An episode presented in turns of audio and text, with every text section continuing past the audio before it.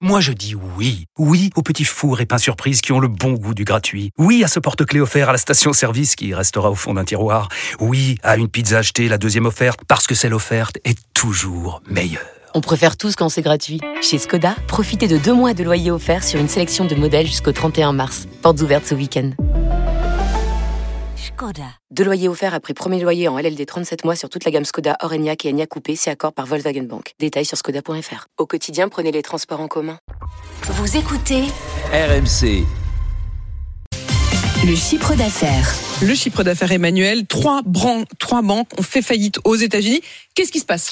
Alors, trois banques, mais surtout une qui a mis le feu aux poudres, la Silicon Valley Bank, tout de même la 16e banque euh, américaine, la- banque qui finançait euh, euh, la tech, hein, surtout la tech américaine, mais aussi la tech européenne et la tech chinoise. C'est quand même la plus grosse faillite bancaire depuis euh, 2008. Alors, tout commence lorsque euh, beaucoup de clients, en grande partie des startups, ont voulu récupérer l'argent confié euh, à cette banque.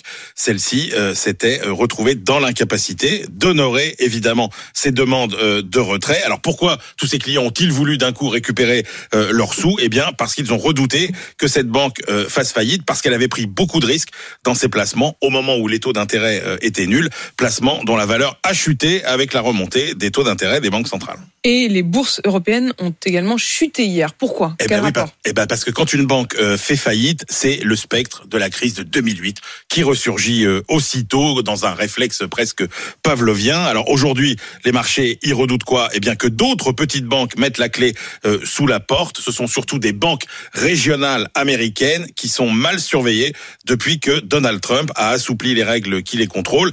Et du coup, la peur, c'est que bah, avec beaucoup de petites banques qui euh, connaissent des difficultés, c'est que ça finisse par se répercuter sur les banques beaucoup plus grosses. Alors le ministre de l'économie Bruno Le Maire a dit hier aux investisseurs down, calmez-vous, tout va bien. Il a raison? Alors à ce stade, oui. D'abord, il faut rappeler que la crise de 2008, c'était à la fois une crise immobilière et une crise bancaire. Ce sont les crises les pires. Or, l'immobilier n'est pas concerné euh, aujourd'hui. Est-ce qu'il faut craindre une panique bancaire, c'est-à-dire tous les clients qui se ruent dans les banques pour récupérer euh, leur argent Non, puisque l'administration américaine a promis qu'elle garantissait les dépôts quoi qu'il arrive. Donc inutile de se ruer euh, au guichet. Et puis, est-ce qu'il faut craindre une contagion euh, bancaire? A priori, non, puisque depuis 2008, les euh, grandes banques sont beaucoup plus solides avec des réglementations beaucoup plus dures. Et puis, vous savez, c'était Lehman Brothers qui avait provoqué l'effondrement du système à l'époque. Et les connexions que Lehman Brothers avait avec toutes les grandes banques mondiales sont sans commune mesure avec ce que sont les connexions de cette petite banque.